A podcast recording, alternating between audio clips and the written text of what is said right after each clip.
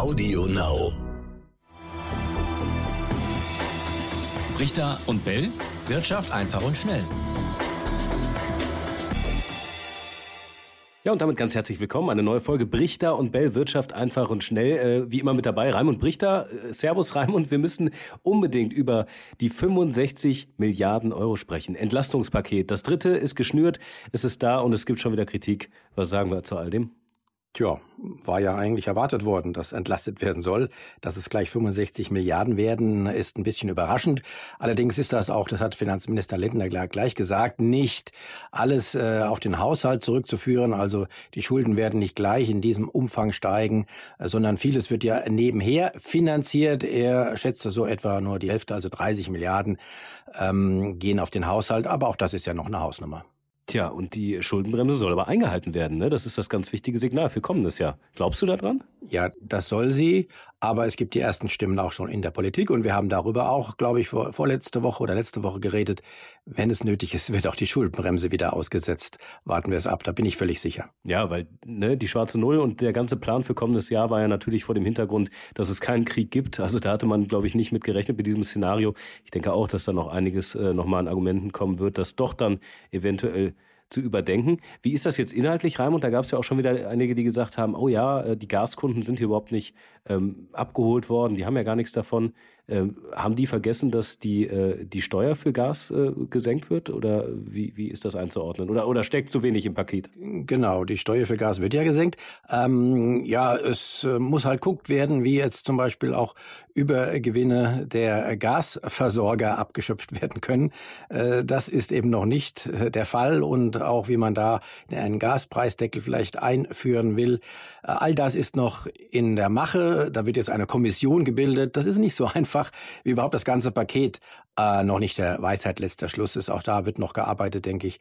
Wir haben es ja an ähm, der Gasumlage gesehen, da wurde noch nachgebessert und auch hier wird, glaube ich, in vielen Bereichen noch nachgebessert werden müssen. Du meinst die Zufallsgewinne, nicht die Übergewinne. ist ja auch spannend, oder?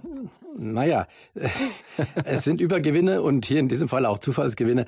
Aber es ist, und das hat äh, Finanzminister Lindner auch zu Recht klargestellt, es ist keine Übergewinnsteuer, wie sie ja sonst immer gefordert wird. Denn ich glaube nicht, dass diejenigen, die sie fordern, da vorrangig zum Beispiel an äh, ähm, Erzeuger von ähm, Solar- und Windkraftstrom gedacht haben. Die gehören aber jetzt zu denen, äh, die von dieser Zufallsgewinnabgabe betroffen sind. Das ist so eine Art umgekehrte EEG-Umlage, wie Lindner erklärt hat. Wie das genau funktioniert, ist, glaube ich, hier zu kompliziert zu erklären. Ich weiß es im Detail selbst nicht, aber es ist hier tatsächlich nur eine Sonderabgabe für diejenigen, die durch den hohen Strompreis und nur den Strompreis äh, Geld gewinnen. Ja, lass uns vielleicht kurz da nochmal ein Wort zu verlieren. Warum ist der Strompreis jetzt auch so explodiert? Das hängt ja wiederum mit, äh, mit dem Gas zusammen ne? und mit den Gaskosten. Ja. Das ist ja völlig irrsinnig. Ähm, derjenige, der ähm, den, die höchsten Kosten hat äh, von den Stromerzeugern, der bestimmt quasi äh, den Preis für alle. Und da die äh, Erzeuger von Solarstrom zum Beispiel oder Wasserkraft oder Windkraft viel niedrige Kosten haben, ähm, profitieren die in äh, übermäßig davon. Das ist eine Regulierung, die soll auch geändert werden, aber äh, das dauert. Und äh, bis es soweit ist, das kann erst vielleicht im Laufe des nächsten Jahres der Fall sein, bis es soweit ist, muss man sich eben mit anderen Notmaßnahmen behelfen. Und das, äh, worüber wir gerade geredet haben, ist eine davon wenn wir das jetzt auch mal, wir haben ja immer gerne auch einen internationalen Vergleich und sich so generell anguckt, was da jetzt an Hilfspaketen schon wieder geschnürt wurde. Wohlgemerkt nach Corona, da gab es ja auch schon ganz, ganz viel Hilfe vom Staat. Wie sind diese Pakete einzuordnen? Wir haben ja auch bei uns im RTL NTV Trendbarometer immer wieder die äh, Zahlen, dass viele sagen, bei mir kommt das aber alles irgendwie nicht an. Wie gut sind die Pakete? Wie doll greift der Staat uns am Ende, also jedem Einzelnen, unter die Arme? Wie muss man das einschätzen? Ja, also äh, wenn wir uns an die Corona-Pakete zurückerinnern und äh, an die Umfragen damals, und wir haben ja auch viele Betroffene damals auch interviewt, die gesagt haben, bei uns kommt es auch nicht an und äh, uns geht es weiterhin schlecht. Aber Tatsache ist tatsächlich, dass hier Billionen nicht nur in Deutschland, auch in anderen Ländern, vor allen Dingen auch in den USA, ja aus dem Nichts geschaffen wurden und die wurden auch verteilt. Und deswegen ist es ja auch ein Problem, die Inflation, weil die Nachfrage eben nicht zurückging, wie sie hätte zurückgehen sollen, kann man sagen, in einer solchen Krise wie der Corona-Krise.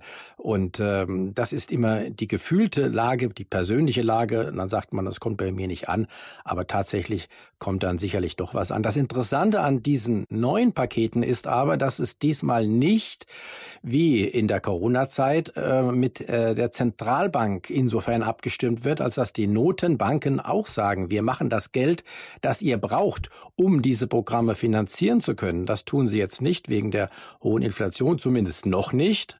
Auch da ist das letzte Wort noch nicht gesprochen.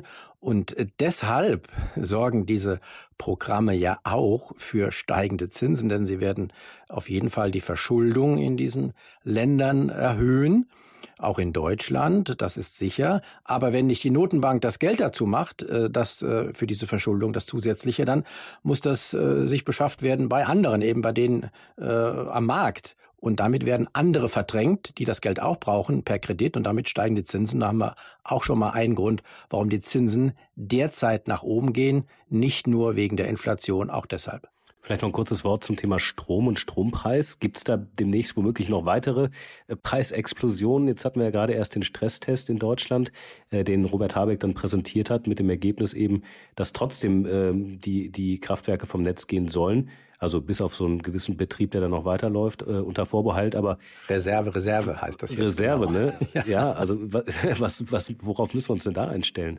Also ein bisschen halbherzig ist es schon, muss man sagen. Äh, man hätte auch sagen können, jetzt ist die Situation wirklich eine ganz besondere und wir müssen jetzt hier ad hoc auch Notmaßnahmen ergreifen. An, an, an dieser Lage ist die Regierung ja durchaus mit äh, beteiligt. Ich will nicht sagen mit Schuld, aber sie hat ja durch die Sanktionen gegen Russland ja auch dafür gesorgt, dass Russland als, als Gegenreaktion jetzt zum Beispiel das Gas ähm, hier äh, knapp macht.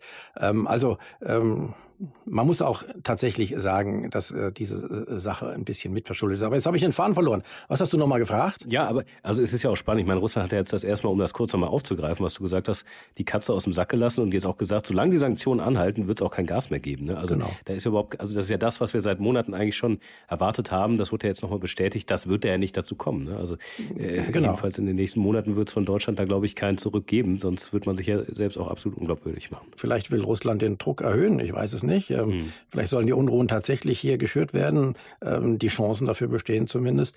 Ähm, vielleicht lohnt sich auch da ein Blick mal in andere Länder. Äh, Japan zum Beispiel hat ja auch die Sanktionen äh, eingeführt und auch äh, den Einmarsch in der Ukraine verurteilt. Aber Japan hat jetzt erst nochmal auch auf russischen Druck hin gemeinsame Flüssiggasprojekte mit Russland sogar erneuert. Also um eben äh, auch die eigene Gasversorgung zu sichern. Also daran sieht man, dass auch andere Möglichkeiten da wären, aber diese Möglichkeiten sind im Moment zumindest politisch hierzulande nicht durchsetzbar. Schnelles Wort noch zum DAX oder den Aktienmärkten generell ist ja nicht immer nur der DAX, aber klar, darauf schauen wir in Deutschland.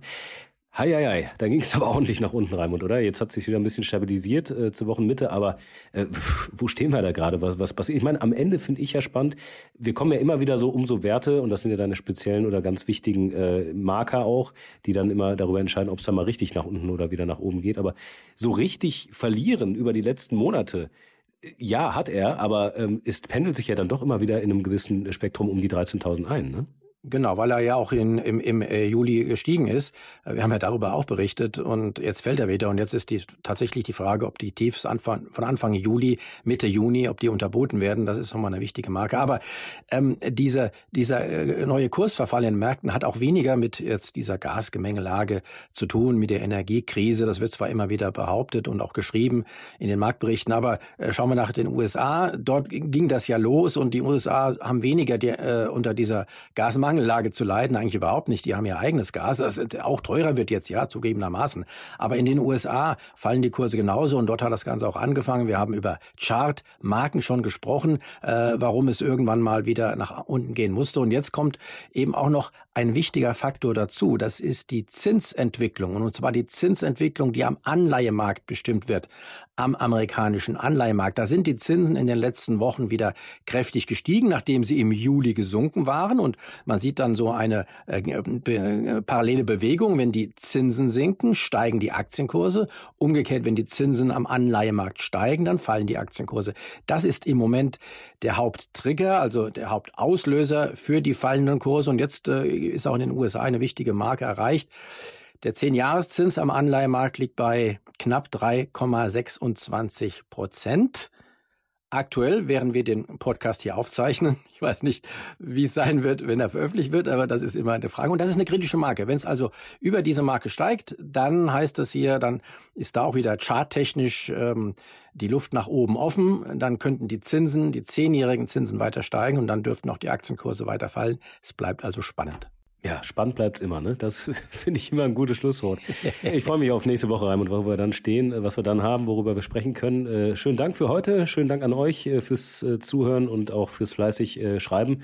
Ähm, tut das gerne weiter. Wir haben eine E-Mail brichter und ntv.de und dann äh, greifen wir das in den kommenden Tagen oder in den kommenden Folgen dann immer wieder auf, was ihr uns schreibt. Ja, ihr habt uns schon geschrieben, wir haben einiges in der Pipeline, Anfragen, die wir auch irgendwann sukzessive beantworten werden. Ciao, ciao, macht's gut. Richter und Bell. Wirtschaft einfach und schnell.